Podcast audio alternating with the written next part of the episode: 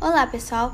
Hoje no nosso podcast nós iremos falar sobre três tópicos. O primeiro será sobre a chegada de Getúlio Vargas ao poder em 1930, que isso rompeu a aliança criada pelos governos mineiros e paulistas, que era chamada de República do Café com Leite. Além disso, o país ainda sentiu os efeitos da crise mundial em 1929, principalmente pela cafeicultura que estava submetida à política de valorização do café. Mas os cafeicultores continuavam a ser atendidos em seus interesses econômicos. Além disso, ele contou também com o operariado.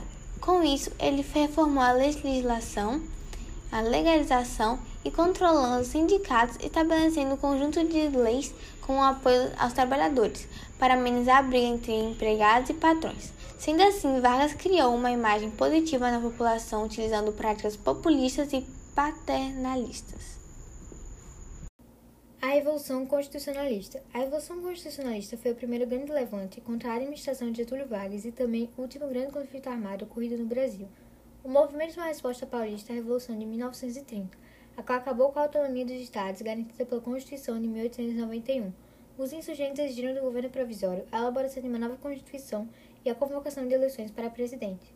A Constituição de 1934. Após o conflito, Vargas convocou eleições para maio de 1933, a fim de escolher entre os parlamentares eleitos e os responsáveis pela redação de uma nova Constituição. As mulheres puderam votar e se tornarem candidatas. Os deputados eleitos formaram uma Assembleia Constituinte que promulgou a nova Constituição de 1934.